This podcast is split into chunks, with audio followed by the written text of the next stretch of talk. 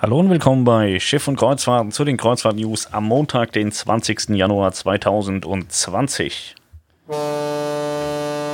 MSC hat heute eine große Pressemeldung versendet. Die haben Presse vielleicht nicht richtig verstanden. Also ich hätte das erstmal in drei Meldungen gepackt. So haben wir das auch auf Schiff und Kreuzfahrten gehalten. Und zwar geht es mitunter darum, dass man verschiedene Verträge heute mit Werften unterschrieben hat. Zum Beispiel hat man zwei weitere Schiffe der World Class bestellt. Es ist eine große Schiffsklasse, die in den Jahren 22 in Dienst gestellt wird. Und zwar ist das, äh, oder erstmal das erste Schiff in 22, das ist die MSC Europa, ist ein LNG-Kreuzfahrtschiff. Und dann sind jetzt noch weitere bestellt worden, die 25 und 27 kommen. Ich glaube, in 24 und 26 kommen da auch nochmal welche. Also da kommen eine ganze Menge an Schiffen für MSC Kreuzfahrten und das ist jetzt erstmal nur die World Class. Dann hat MSC Cruises eine Absichtserklärung geschrieben für eine zweite Schiffsklasse mit LNG-Antrieb. Die soll auf der STX-Werft, beziehungsweise heißt sie jetzt Chantier de Atlantique heißen. Gott, was ein Name, ey. Und äh, diese Reihe folgt auf die World Class. Das ist praktisch eine Weiterentwicklung der World Class. Wie die optisch aussehen wird, ähm, weiß ich nicht so genau. Auf jeden Fall wird MSC jetzt sehr umweltfreundlich und äh, deswegen gehen wir auch den, direkt zum nächsten Thema. Es gibt die World Class, die hat LNG, dann gibt es eine zweite LNG-Reihe und jetzt kommen wir zur dritten. Und zwar wird MSC Kreuzfahrten bzw. die Luxusmarke wird äh, Schiffe bekommen, die auch schon deutlich ähm, umweltfreundlicher angetrieben werden und zusätzlich Segel haben werden. Es soll die Möglichkeit geben, dass die Schiffe ja fast unter Segeln fahren sollten, haben aber auch noch ein, ähm, eine normale Maschine, also wie ein richtiges Segelschiff ähm, aber hier sind die Segel, glaube ich, erstmal nur so ein bisschen zur Unterstützung mit dabei. Ich denke, grundsätzlich wird das auf LNG basieren. Und dann äh, haben diese Schiffe auch noch Segel. Also MSC ähm, gibt da schon mal ordentlich vor, was Masse ist. 2030, glaube ich, soll da das erste Schiff in Dienst gestellt werden von diesen ähm, Schiffen mit Segeln. Und ähm, ja, ist auf jeden Fall eine sehr spannende Sache. 210 Meter lang, also relativ klein. 150 Kabinen sind 300 Passagiere in etwa. Und ähm, ja, Solid Sail Antrieb heißt das Ganze. Sieht auf jeden Fall äh, sehr futuristisch aus und ist sehr spannend. Also MSC geht da einen ordentlichen Weg. Ich bin gespannt, äh, wann die Mitbewerber hinterherlaufen. Ich hatte in der letzten Woche erzählt, dass die TUI AG ein Joint Venture Partner sucht für Hapag-Lloyd Cruises und scheinbar ist das alles schon ein bisschen weiter als nur mal kurz drüber nachgedacht, ob man da was machen könnte. Laut der FVW sei das Joint Venture von der TUI AG mit Royal Caribbean, also TUI Cruises, in Verhandlung darüber, ob sie sich an Hapag-Lloyd Cruises beteiligen. Das heißt, TUI Cruises wäre dann praktisch so die Mama von Hapag-Lloyd Cruises. Und ähm, es ist auf jeden Fall spannend. Also Royal Caribbean hat ja äh, schon Silver Sea Cruises aufgekauft und hat damit eine Luxusmarke. Da würde Hapag-Lloyd Cruises nebendran ganz gut passen, vor allem auch mit den Expeditionsschiffen. Ähm, dann wird es interessant. Das Gespräch hatte ich gerade die Tage. Ich sagte, es wird äh, Zeit und es ist sehr wichtig, dass sich irgendjemand zwischen TUI Cruises und Hapag-Lloyd schiebt, weil irgendwie Hapag macht das Loch nicht zu und TUI darf es wohl nicht zumachen, weil sie ja immer größer bauen aber es ist eben noch viel Luft zwischen Hapag und TUI. Da fährt zum Beispiel AIDA mit der Selection-Serie. Wenn sie den jetzt noch neu bauen würden, wäre das, glaube ich, eine sehr, sehr geile Sache, die sehr gut angenommen wird. MSC stößt mit den Yachtclub-Schiffen da rein. Mystic hat ja hier auch Schiffe am Fahren, wobei ich die da glaube, die müssen sich erstmal noch beweisen, bis sie so ein Loch füllen können. Aber ich glaube, dass diese Sparte zwischen Hapag-Lloyd und TUI Cruises eine sehr spannende ist. Und wenn Royal Caribbean sich da jetzt mit einkauft, könnte ich mir gut vorstellen, dass Richard Fain auch die Idee äh, haben könnte, dass man in diesem Segment neu baut. Das heißt, größer als Hapag-Lloyd, aber kleiner als TUI. Super spannende Geschichte. Ähm, final sei überhaupt gar nichts entschieden, sagt man. Irgendwie Ende Januar, Mitte Februar oder so will man sich da abschließend zu äußern. So habe ich das verstanden bei der FVW. Auf jeden Fall sehr spannend. Die Costa Smeralda wollte mal nach Marseille wiederfahren, durfte aber nicht, weil in Frankreich immer noch gestreikt wird. Deswegen war Costa Smeralda im Hafen von Barcelona.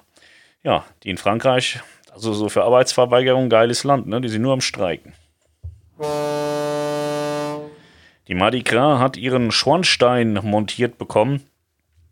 Ja, da bin ich sehr gespannt. Die Mardi Gras, die kommt ja auch dieses Jahr.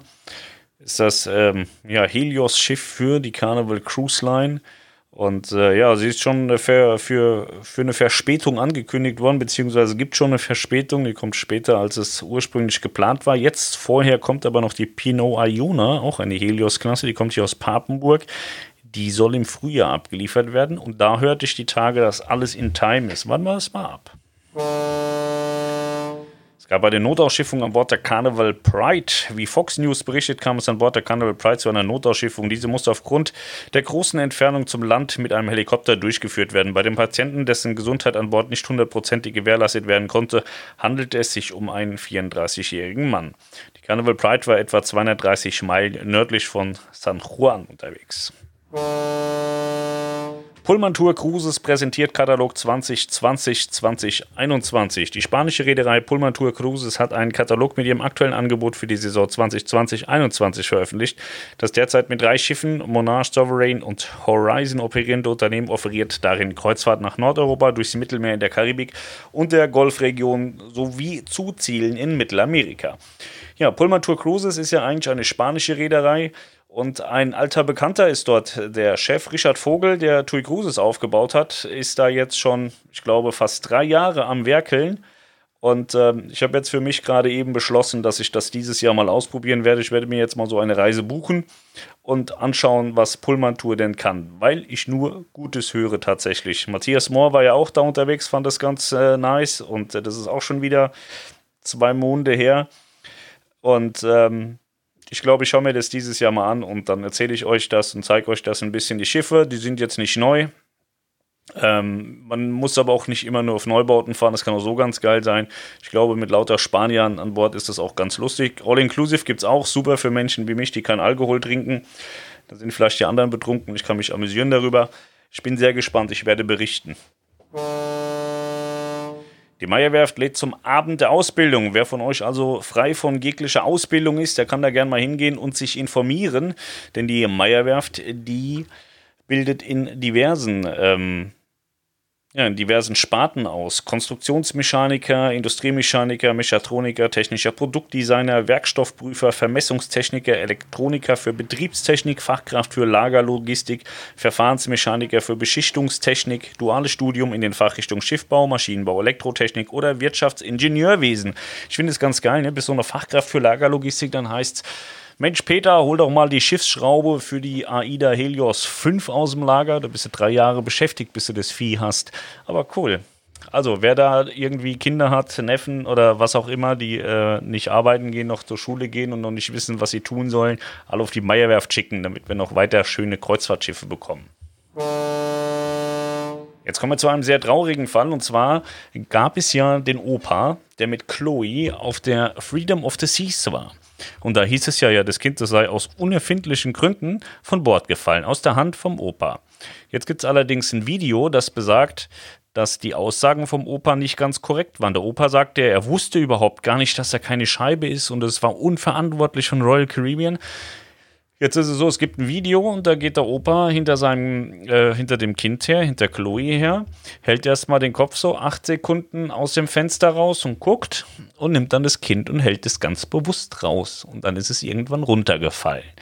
Ja, jetzt ist er da mit dem Video überführt worden und ähm, ganz schreckliche Sache und überhaupt gar nicht lustig tatsächlich. Ich bin gespannt, wie das Verfahren ausgeht. In Kapstadt war die Hölle los. Jetzt bin ich schon wieder bei Matthias. Ich erzähle euch das. Matthias war oder ist auf der MS Atania und äh, ist in Kapstadt zugestiegen. Er war vorher noch auf Aida Mira, hat einen Tagesbesuch gemacht, dann auf die Atania aufgestiegen und wollte mit der Atania auf Kreuzfahrt fahren. Ja, es ging aber nicht, denn die Atania und die MSC Orchestra durften nicht aus Kapstadt auslaufen. Da waren Starkwinde, orkanartige Winde. Ich hatte jetzt heute Videos aus Kapstadt gesehen, ähm, aus der Stadt. Also da ist wirklich die Post abgegangen. Ja, und da durften die Schiffe nicht auslaufen. Es ging jetzt zwei Tage so und heute Morgen war es dann soweit. Die MS Nautica und die Aida Mira, die scharten schon mit den Hufen vor den Toren Kapstadts, weil die wollten in den Hafen, während Atania und Orchestra raus wollten. Das ging aber alles nicht. Gestern sollte, glaube ich, Aida Mira schon einlaufen, die Nautica auch. Ja, und äh, heute Morgen hat sich das so ein bisschen aufgelöst. Erst ist die Atania ausgelaufen, dann die Nautica rein, dann ist die Orchestra raus und dann kam die Aida Mira in den Hafen. Bei Aida Mira ist es so, die hat heute einen Wechseltag, genauso wie die Nautica. Ich hoffe doch sehr, dass alle Gäste dann auch noch pünktlich ihren Flieger bekommen haben und nach Hause gekommen sind. Nico Cruises sagt weitere Reise der World Voyager ab. Das hatten wir letzte Woche schon, ne? Äh, nochmal kurz angerissen. Die World Voyager, die hat nochmal 10 Tage Verspätung. Und die kommt statt 1. Juli erst zum 12. Juli. Aber das hatten wir. Ganz spannend finde ich Viking. Es gibt ja Viking River Cruises und äh, ja, die haben so viele Neubauten gemacht, da hat man gar keinen Überblick mehr, ob die jetzt zwei Millionen oder acht Millionen Schiffe haben. Also so viel nicht, aber die haben ganz, ganz, ganz viele Flussschiffe und äh, haben dann irgendwann gesagt vor ein paar Jahren so jetzt ist Fluss cool, das haben wir jetzt erobert, jetzt wollen wir auch Hochseekreuzfahrten machen, haben angefangen Hochseeschiffe zu bauen, die sehr hübsch ausschauen tatsächlich und das scheint auch ganz gut zu funktionieren, weshalb sie jetzt gesagt haben, Jetzt bauen wir eben auch Expeditionsschiffe und so gibt es jetzt eine neue Marke, die Viking Expeditions heißt und die haben sich mal eben zwei Kreuzfahrtschiffe, zwei Expeditionskreuzfahrtschiffe bestellt. Maximal 380 Gäste sollen an Bord sein. Die Kabinen sind zwischen 30 und 114 Quadratmeter groß. Die Schiffe, die haben auch schon einen Namen. Ähm, wenn ich es finde, würde ich sie euch sagen. Ich habe das selber geschrieben, habe es vergessen. Siehst du, Viking Octantis heißt das erste und das zweite Schiff Viking Polaris. Ja, sehen auf jeden Fall sehr cool aus. Könnt ihr mal schauen auf Schiff und Kreuzfahrten. Gibt es eine Rendering dazu? Das waren die Kreuzfahrt-News am Montag, den 20. Januar 2020. Ja, so viel ist auch nicht mehr passiert seit Freitag. Ich habe euch alles erzählt. Ähm, wir waren gestern im Jump House, da habe ich ein bisschen gearbeitet, habe die, hab die Arosa-Seite fertig gemacht. Ansonsten waren wir nur arbeiten, glaube ich, am Wochenende.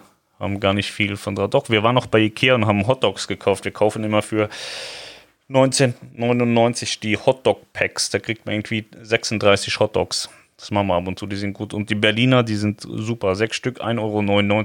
Ich sollte eigentlich bei Ikea arbeiten. Da wäre ich jetzt kugelrund und jeden Tag total glücklich, weil ich so viele Hotdogs essen könnte. So, ja, das war es dann gewesen. Ich würde vorschlagen, wir hören uns am Mittwoch wieder.